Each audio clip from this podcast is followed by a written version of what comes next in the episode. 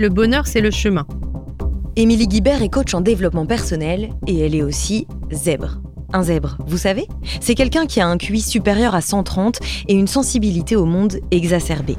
C'est cette différence, cette force, qui a poussé Émilie à s'orienter vers le coaching. Comment gérer ses émotions en tant que leader, en tant que collaborateur? Comment accepter et valoriser sa différence? Émilie déplore un monde du travail où rien ne dépasse, où chacun a une place bien définie et où l'entreprise ressemble de plus en plus à une machine. Qui sait, c'est peut-être pour ça que les jeunes générations ne s'y retrouvent pas. Je suis Grace Leplat et avec Culture d'entreprise, je vous emmène à la rencontre des leaders engagés, des managers éclairés qui placent l'humain au cœur de leur stratégie et transforment le monde du travail. Bienvenue sur Culture d'entreprise, un podcast proposé par Natif. Bonjour Émilie. Bonjour Grace. Émilie, toi tu es coach professionnel. Donc euh, en gros, au, quotidien, tu accompagnes des chefs d'entreprise. Tu accompagnes en quelque sorte les humains derrière les dirigeants. Oui. Euh, mais avant d'être coach, tu as travaillé pendant 20 ans dans une entreprise d'expertise comptable. Mhm. Et c'est la combinaison de ces deux expériences qui t'amène aujourd'hui à défendre une autre façon d'être en entreprise. Euh, tu défends en fait une entreprise plus humaine qui laisse la place aux émotions, aux différences. Mhm. Donc c'est pour ça qu'on se rencontre aujourd'hui. Pendant notre échange, on va, on va parler de la différence en entreprise, être différent, avoir euh, un, nouveau rapport au travail, par exemple. Mhm. On va parler des nouvelles générations. Euh, mais pour commencer, en quelques mots, est-ce que tu peux nous partager les raisons principales pour lesquelles un chef d'entreprise fait appel à toi? Les raisons principales, euh, c'est souvent qu'il est bloqué dans une situation. Euh, il mhm. va être bloqué dans une situation euh, parfois humaine par rapport à, par exemple, une situation soit avec un associé ou avec un collaborateur dans lequel il se sent un peu perdu. ils, sont, il se sent un peu dans l'incapacité de trouver des solutions. Euh, et ça peut être aussi par rapport à lui-même sur euh, la stratégie, euh, sur sur sur d'autres situations comme par exemple prendre du temps pour lui-même, avoir confiance en lui, parler à l'oral. En fait, c'est c'est c'est plein de situations où le chef d'entreprise a besoin de développer plutôt ce qu'on appelle les soft skills, hein, les, les, les, compétences humaines et les compétences euh, de, de, de l'homme, en fait, euh, ou la femme, euh, chef d'entreprise. Et, et, souvent, c'est des, des, des, personnes qui se sont rendues compte qu'il y avait des situations qui étaient dans lesquelles ils n'arrivaient pas à trouver des solutions.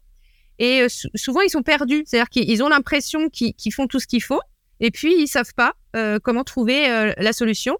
Et, souvent, ils font appel à moi parce que justement, bah, ils n'y arrivent pas tout seuls et ils ont besoin de quelqu'un d'extérieur et surtout quelqu'un de neutre euh, parce qu'aujourd'hui, un chef d'entreprise euh, euh, a du mal à trouver des gens neutres dans, son entourage. il peut difficilement en parler parfois à sa famille, même à des pères. C'est pas toujours simple. Il y en a qui le font, mais c'est pas toujours simple. Et puis, ou d'un banquier, assureur, comptable. Euh, c'est pas quelqu'un de neutre, notamment au niveau émotionnel. Et c'est vrai que les chefs d'entreprise qui viennent à moi sont souvent un peu dans cette impasse et ils cherchent à, trouver des solutions et à comprendre des situations.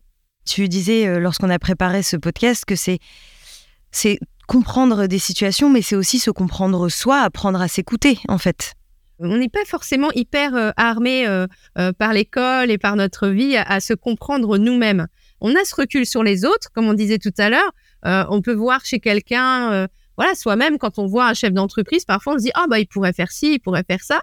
Mais nous, sur nous-mêmes, euh, moi, sur moi-même, j'ai besoin d'un superviseur ou d'une coach qui va me dire, euh, qui va m'aider à prendre du mm. recul euh, sur ce qui se passe pour moi. Parce que nous, on vit le truc. En fait, c'est difficile de vivre les choses et en même temps d'avoir le recul. Et, et c'est ça, en fait, que les gens viennent chercher. Ce qui est intéressant, ce que tu dis là, donc par rapport au, chef d'entreprise, c'est un fait. Le chef euh, de l'entreprise, il a une responsabilité importante sur les épaules, donc les, collaborateurs, la vie de l'entreprise, etc. Et puis sa vie, en plus de ça, sa famille, tout ce qui est à côté. Euh, mais, mais, au final, quand on réfléchit à ça, ça va encore plus loin que ce que représente, euh, ce que vit le chef d'entreprise. Disons que ça doit s'appliquer aussi au quotidien des collaborateurs eux-mêmes. Et est-ce qu'on pourrait dire que le monde de l'entreprise est lui-même devenu hermétique aux émotions, aux mmh. doutes euh, à ces syndromes de l'imposteur? S'il y a des syndromes de l'imposteur qui se développent, c'est aussi qu'à un moment, il y a un problème de l'écoute dans l'entreprise? Je pense que surtout, on a un problème pour accueillir euh, la vulnérabilité euh, globalement dans l'entreprise. On a du mal à accueillir qu'il y a des choses qui vont pas. Euh, C'est comme si euh, on avait développé ces dernières années, en tout cas c'est ma perception, hein, une vision de il faut qu'on dise que tout va bien parce que tout va bien, il faut être politiquement correct, il faut pas faut pas faire peur à celui qui est au-dessus de moi ou à mes mm. collègues. Et, en rentrant là-dedans, en fait, on, génère des peurs et on génère du stress parce que finalement, on n'est pas dans la réalité et on peut pas agir euh, efficacement sur les vraies problématiques. Et c'est pour ça que je trouve que l'authenticité, évidemment, euh, euh, avec avec le respect, avec avec tout ce qui va autour, mais l'authenticité, elle, elle, doit être beaucoup plus beaucoup plus importante pour pouvoir générer de la communication qui va être de la communication saine euh, avec le fait qu'on a le droit de dire qu'il y a des choses qui vont pas parce que c'est quand on va le dire qu'on va pouvoir les traiter. Et malgré ça, on observe, en tout cas moi j'observe beaucoup dans beaucoup d'entreprises, euh, des grandes difficultés à exprimer euh, ce, qui, ce qui ne fonctionne pas. cette difficulté à ne pas exprimer ce qui va pas participe à la solitude, au sentiment de solitude du, du chef d'entreprise et du dirigeant euh, qui en fait euh, ne sait pas trop euh, à qui parler parce qu'il a l'impression que que ça va être un aveu de faiblesse ou que ou que ne pas savoir va être mal perçu par son entourage, alors que ce soit ses collaborateurs, que ce soit sa hiérarchie au-dessus. Donc c'est vrai que de mon côté, de mon point de vue, c'est vraiment cette recherche d'authenticité, cette recherche de comment on fait pour dire les choses tout en étant, en restant dans sa posture, tout en restant euh, à son poste de dirigeant, tout en restant aux commandes. Si le dirigeant ne dit pas ce qu'il pense, ne dit pas, euh, n'avoue pas qu'il a des difficultés, les strates en dessous ne diront pas qu'il y a des difficultés. Et on peut se retrouver avec des strates entières qui vont pas dire ce qui va pas. Et un jour, euh, bah, patatras, on découvre que ça va pas du tout. Euh, et, ça demande beaucoup plus d'énergie à reconstruire. Mm. Ce, que, euh, tu dis là aussi, euh, au-delà de, cette difficulté à exprimer au final ce qu'on ressent, que ce soit le chef ou les collaborateurs, c'est aussi qu'aujourd'hui, l'entreprise est construite de façon très cloisonnée, mm, disons un petit peu en silo, où le chef d'entreprise, en effet, c'est le chef, c'est la stature, c'est une, certaine position, et puis en dessous, chacun a un rôle bien défini, un, petit peu, un petit peu comme une machine finalement pour moi, on en arrive vraiment à la, toute fin du, du, taylorisme. Euh, quand on a commencé à, mettre en place les machines et qu'on a voulu augmenter la productivité, euh, euh, ce qui a été très très bien après la guerre pour la reconstruction, on, a, on a vraiment travaillé. Et à un moment, je pense que on a un peu perdu l'idée que l'humain n'est pas une machine et on veut faire faire à des humains des choses qui sont hyper petites, comment dire, hyper étroites dans un périmètre étroit avec euh, une vision étroite. Et, ça, c'est tout sauf fait un être humain, en fait. Alors, il y a des personnes qui vont, qui vont s'y retrouver parce que euh, est-ce qu'elles apprécient d'être dans quelque chose où elles ne prennent pas de responsabilité, elles ont besoin d'un cadre, elles ont besoin de quelque chose de très précis. Mais quand on voit la souffrance qu'il y a beaucoup en entreprise aujourd'hui, et puis la nouvelle génération qui arrive, euh, on est dans autre chose. Hein, on est dans autre chose. On est plus dans l'humain. Il a besoin d'avoir un niveau d'autonomie. Il a besoin de pouvoir prendre des décisions à son niveau. Euh, il a besoin de prendre du plaisir dans son travail parce que sinon il n'est pas motivé. Euh, il a besoin d'être dans un, environnement sain où il se sent bien parce que euh, bah, le stress c'est pas prévu pour être en permanence. Ça, le, stress en permanence, ça fabrique de des hormones très toxiques pour l'organisme et ça provoque à la fin un burn-out. Donc l'objectif c'est l'humain, il fonctionne le mieux, il fonctionne avec du calme, de la sérénité, du bien-être au travail ça ne veut pas dire ne pas être enthousiaste, motivé par les objectifs, mais ne pas être dans un état de stress et de peur. Voilà. C'est pas la même chose. Il y, a, euh, il y a un certain groupe de personnes, si on peut dire ça, euh, qui sont euh, eux-mêmes encore plus sensibles, disons, qui souffrent encore plus de cette définition très stricte, disons, des rôles et de l'être en entreprise. Euh, ce sont ceux qui sont différents. Euh, donc on va dire différents parce qu'ils sont plus âgés que la moyenne, différents parce que c'est une femme dans une entreprise d'hommes, parce que euh, à cause d'un handicap visible ou pas visible, ou alors au potentiel, surdoué, zèbre, enfin il y a plein de, de, termes comme ça. Ces différences-là, pourquoi est-ce qu'elles posent problème? J'utilise des grosses guillemets. Pourquoi est-ce qu'elles posent problème dans une entreprise aujourd'hui? Alors, on pourrait aussi rajouter l'hypersensibilité parce que parce que c'est celle qui est certainement aussi assez présente aussi. Alors pourquoi elle pose problème? Tout simplement parce qu'il y a beaucoup d'humains euh, et beaucoup d'hommes et de femmes qui imaginent que leur façon de fonctionner est la seule qui existe. Euh, et, ça, euh, c'est la plupart des personnes. Hein. on est tous comme ça. Hein. quand on est empathique, on pense que tout le monde est empathique. quand on est hypersensible, on pense que tout le monde est hypersensible. Et, et, quand on a, on va dire, une une sensibilité plutôt, on va dire, dans la norme. Alors, la norme, en fait, elle existe parce que biologiquement, euh, euh, il y a une théorie qui s'appelle la théorie de la neurodiversité euh, qui dit qu'en effet, c'est un petit peu comme une courbe de Gauss.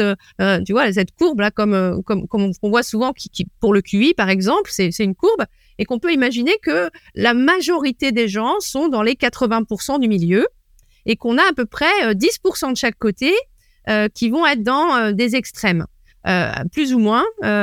et et c'est vrai que bah, quand on fonctionne dans les 80%, bah, on se dit que finalement, on est comme tout le monde. Et d'être comme tout le monde, c'est rassurant. Et quand il y a quelqu'un qui est dans les 10%, la première chose qu'on va se dire, c'est euh, c'est pas normal.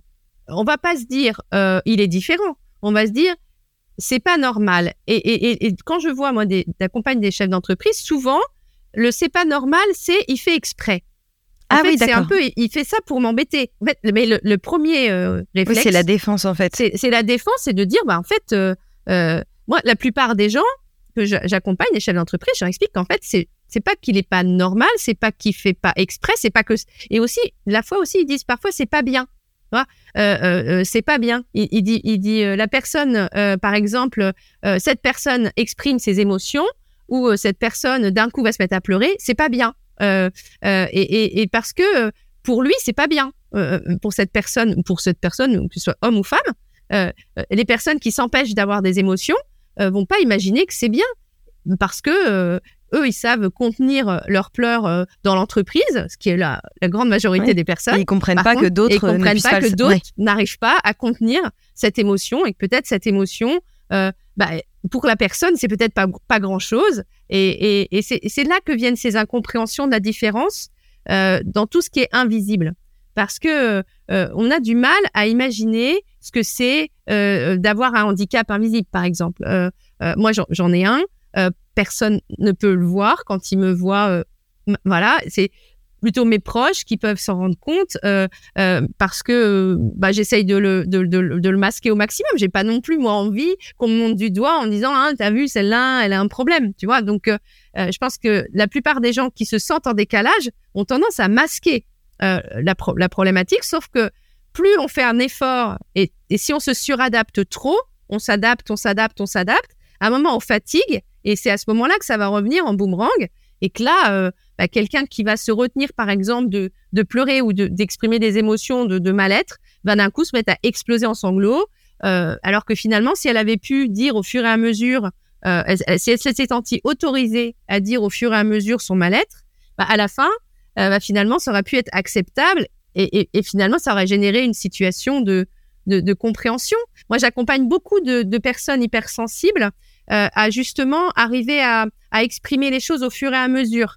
Euh, pour, pour éviter cet effet de débordement. ce moment où ça va bah trop oui, ce moment mm. où on déborde, ce moment on perd où le on contrôle, mm. on perd le contrôle, on déborde de colère, de tristesse, de même d'enthousiasme. Hein. Il y a des personnes euh, qui vont déborder d'enthousiasme. Et du coup ça va paraître bizarre quoi. C'est euh, j'étais avec une cliente il y a pas longtemps. Elle me disait elle avait plein d'idées plein de projets. Et les autres disaient oh, oh, oh euh, euh, on peut pas tout ça va trop vite en fait. On peut pas te suivre. Ça va trop vite oui. Et, et, et, et, et en fait la personne qui reçoit ça elle elle s'en rend pas compte au moment où elle l'émet. Donc elle elle le reçoit comme un critique comme une critique comme un reproche. Et, et, c'est vrai que c'est pour ça pour en revenir à, à l'idée de se connaître se connaître c'est aussi connaître ça en soi. Peut-être savoir peut-être que euh, dans certains espaces, on peut être un petit peu différent des autres et qu'on est tous différents. Euh, mais l'acceptation de la différence, c'est l'acceptation de la richesse de la diversité. Parce que celui qui est différent fonctionne différemment de moi, donc peut m'apporter des choses que moi, j'ai pas. Exactement. Justement, c'est ça. En entreprise, euh, on comprend bien l'avantage philosophique, disons, d'accepter de, la différence, quelle qu'elle soit.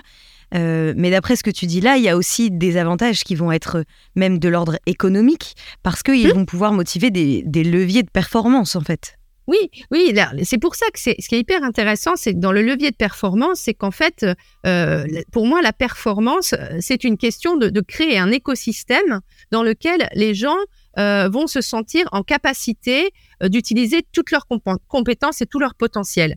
À partir du moment où on, dit pour tel métier, il faut telle compétence, telle, telle façon de faire, on, se prive d'énormément de compétences. Et je pense qu'aujourd'hui, les entreprises se privent d'énormément de leviers de performance euh, en n'allant pas justement comprendre quels sont les potentiels de chacun et en n'acceptant pas qu'on peut faire les choses de plein de manières différentes. C'est important de voir que les leviers de performance sont pas les mêmes pour tout le monde.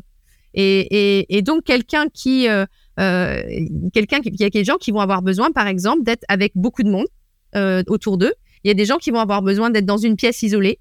Euh, et tout le monde n'a pas les mêmes besoins. Et ça, c'est par exemple, ça c'est flagrant. Euh, mettre en open space quelqu'un qui perçoit euh, de manière très forte les sons, les ambiances, les rires et qui est distractible, bah, en fait, on peut imaginer que c'est pas du tout possible. Mettre par, et mettre pareil dans un bureau tout seul, quelqu'un qui a besoin des autres, qui a besoin de partager et de et d'être en contact avec les autres pour avancer et avoir des idées. Euh, c'est pas une bonne idée non plus, tu vois. Donc c'est important de mieux comprendre qu'on a tous des besoins différents et que l'entreprise peut être un endroit où évidemment on va pas faire du cas par cas, hein, mais où on peut euh, mettre en place des choses pour que euh, bah, les gens se sentent bien en entreprise dans un écosystème qui leur correspond. c'est ça, tu dis. on a montré du coup toutes les, les formes de différence et, du coup de l'importance de remettre l'humain au centre de l'entreprise, donc de penser autrement les rapports, l'organisation du travail, euh, même des, de l'espace, des lieux, des bureaux, tout ça. Mmh. Euh, mais tu le dis, on ne peut pas non plus faire du cas par cas. Alors du coup, comment on fait quand on est un chef d'entreprise, qu'on est sensible à ça et qu'on a envie d'aller dans ce sens pour moi, c'est la culture d'entreprise va permettre, euh, par la culture d'entreprise, on peut créer un écosystème qui va avoir des valeurs, des règles du jeu, des règles de fonctionnement. Et, l'objet, je pense que c'est de créer aujourd'hui des écosystèmes avec une, des valeurs euh, fortes, euh, des valeurs peut-être plus puissantes, moins moins passe-partout, voilà, et quelque chose qui ressemble plus au chef d'entreprise ou aux dirigeants ou, ou, en tout cas à l'objectif et aux valeurs et, que en fait les, les personnes euh, qui cherchent un travail vont, vont, vont, aller, vont aller vers une entreprise euh, parce qu'elle leur correspond et pas parce que euh, c'est le travail qui leur plaît. Euh, parce que euh, ils vont avoir envie de, de trouver, on voit les jeunes générations, on en parlait, les jeunes générations, elles ont envie de passer des bons moments au travail Complètement, et donc d'avoir du plaisir au travail et, je pense que la culture d'entreprise doit peut-être aller un peu plus loin euh, sur, euh, sur qu'est-ce que ça veut dire. C'est quoi la culture d'entreprise? Est-ce qu'on se dit bonjour? Est-ce qu'on se dit bonjour le matin?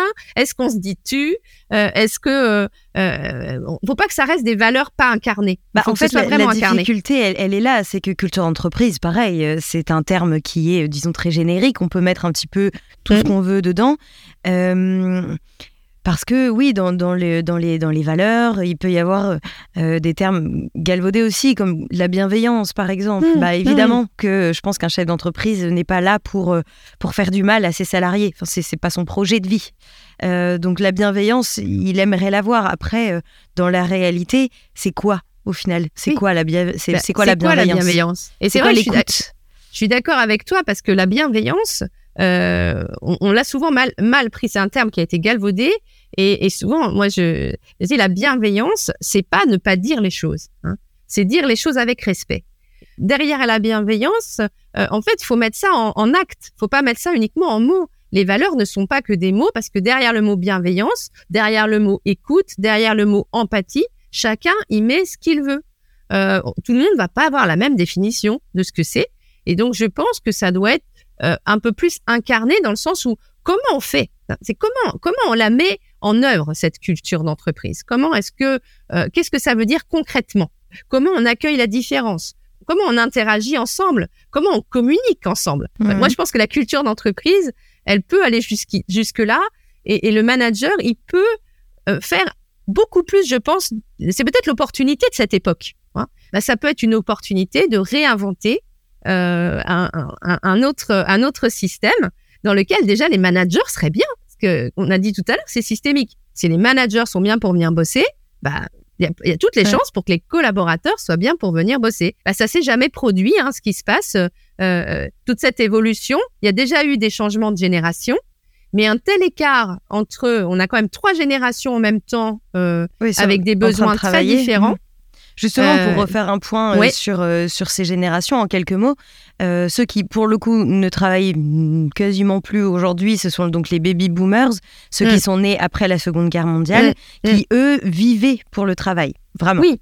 la génération d'après euh, avait plutôt un rapport, ou a plutôt un rapport qui est je, je, travaille pour vivre oui. Et ensuite, la génération Y, ma génération, je mmh. travaille pour euh, moi-même, je travaille pour euh, m'épanouir dans mon travail et je cherche un équilibre entre vie pro et vie perso. Et mmh. là arrive en fait une nouvelle génération qui est euh, les, la génération des millennials mmh. et qui, elle, a un rapport qui, qui, qui, est assez déroutant quand même au travail, qui est ma vie commence quand je pars du travail, je ne crois plus au travail, finalement. Mais les entreprises doivent, à un moment, euh, bah, aller dans le sens de cette évolution-là, non pas dire, euh, bah, de toute façon, les jeunes ne croient plus au travail, on est foutu, mais plutôt d'essayer de comprendre pourquoi. Et peut-être que ce manque d'humain dans l'entreprise peut expliquer le, pourquoi euh, les jeunes ne croient plus au travail. Oui, moi, je, mais c'est vrai qu'ils ont envie bah, que, la, que, la, que l'entreprise, bah, ce soit fun, ce soit agréable, qu'on écoute leurs idées, moi, je vois plein de jeunes formidables. Euh, comme je, je, te le disais, je fais, je, fais, je fais des bilans de compétences mmh. et je fais des bilans de compétences avec des jeunes qui ont 27 ans ou 26 ans et qui viennent me voir parce qu'ils sont perdus. Ils pensent qu'ils ont raté leurs études parce qu'ils ont une première expérience professionnelle ou deux premières expériences professionnelles euh, dans lesquelles ils se retrouvent absolument pas. Et, et, ils me disent, je vais changer de voie. Je me suis trompée de voie, il faut que je, je change suis complètement. de voie. Mmh. Et en fait, quand on réfléchit, quand on prend du recul et qu'ils arrivent à prendre du recul sur leurs compétences, sur ce qu'ils aiment faire, bah pas du tout. En fait, ils se sont pas trompés de voie. Ils se sont, trompés pas dans la bonne entreprise. Ils sont pas dans le bon écosystème. Peut-être pas la bonne taille d'entreprise. Peut-être pas la bonne énergie d'entreprise. Et, et, je trouve que c'est intéressant. C'est vraiment de comprendre l'humain qui est en face de moi. Je vais vais pas le mettre dans une catalogue en disant alors lui il est comme ça donc c'est comme ça que je dois communiquer. Non, c'est de quoi as-tu besoin? Ok, il y a un problème. Qu'est-ce qui se passe? De quoi as-tu besoin? Et là, on va retrouver des liens humains, on va retrouver l'authenticité, et, c'est ça qui va permettre de faire avancer. Et, là, les jeunes vont se dire, ah, ok, en fait, je suis pas en face de machine, on ne demande pas d'être un robot. Là, j'ai ma place d'humain. Euh, et puis, euh, en plus, le projet fait sens. Et puis, euh, bah, les gens sont sympas. Et, et, et, en même temps, on travaille. C'est aussi ça. C'est intéressant pour, pour tout ce que ça dit de, de l'entreprise de demain, finalement. Oui, oui. On parle beaucoup dans ce podcast d'innovation managériale, de, de, de, de, casser la hiérarchie ou en tout cas réduire les strates.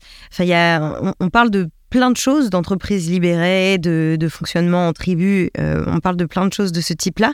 Mais c'est vrai qu'on parle euh, pas forcément de, de finalement cette, cet autre rapport au final euh, au monde du travail, à l'être en mmh. entreprise, mmh. qui est bah, être bienveillant, oui c'est vrai, mais aussi laisser la place au final à la créativité, à la différence quoi.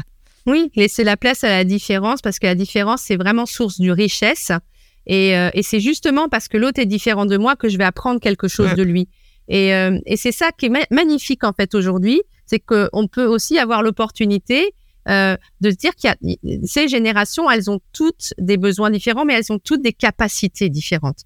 Et on peut en ce fait, les uns peuvent apprendre aux autres. Mmh. C'est peut-être là que les richesses des anciennes générations sont là pour dire bah moi j'ai envie de m'épanouir au travail et je vais te montrer comment on s'épanouit au travail parce que moi je l'ai fait et, euh, et voilà. Moi je, voilà moi je sais que c'est j'imagine que tout est opportunité et que là on, a, on peut avoir une belle opportunité de faire des entreprises euh, qui vont être à la fois performantes et où il fera bon vivre. Ben, merci beaucoup, merci beaucoup Émilie d'avoir partagé ta vision. Euh, on arrive à la fin de ce podcast et petite tradition à la fin des épisodes de Culture d'entreprise, je demande à mon invité une citation euh, qui représente selon lui la culture entreprise, le monde euh, de l'entreprise, l'être en entreprise, etc. Est-ce que hmm. tu peux nous partager cette citation? Alors pour moi, la citation, c'est le bonheur, c'est le chemin. Euh, donc de Lao Tzu. alors pourquoi cette citation? Parce que je pense que il faut arrêter de voir les choses comme étant je vais être heureux quand j'aurai ce résultat. Euh, on, sera constant si on a cet objectif. Euh, l'objectif, c'est d'être heureux tout au long du chemin et, que le chemin, ce soit là où on se sent bien et qu'on se sente bien tout au long. Parce que finalement, bah, le chemin, c'est notre vie euh, et, on passe beaucoup de temps au travail. Et, si on peut être dans le bonheur au travail, euh, bah, on va être d'autant plus épanoui, d'autant plus, d'autant plus performant. Et, je pense que c'est, c'est pour ça que cette citation est aussi importante pour moi. Et, euh, c'est vrai que c'est, c'est, une, citation à laquelle je m'applique en me disant c'est vrai qu'il faut profiter de, tous les moments et, être sur ce chemin et, être heureux sur ce chemin. Merci beaucoup, Émilie. Merci, Grâce. Merci d'avoir écouté cet épisode. Ce podcast vous a plu? Partagez-le autour de vous et abonnez-vous pour ne pas rater les prochains épisodes. Au fait, vous connaissez Natif? Chez Natif, nous mettons la culture de l'écoute au cœur de vos projets. Avec l'audio, on va raconter votre histoire, engager vos collaborateurs et pourquoi pas challenger votre newsletter. Bref, le champ des possibles est dingue. On va révolutionner votre com interne. Rendez-vous sur natifpodcast.fr.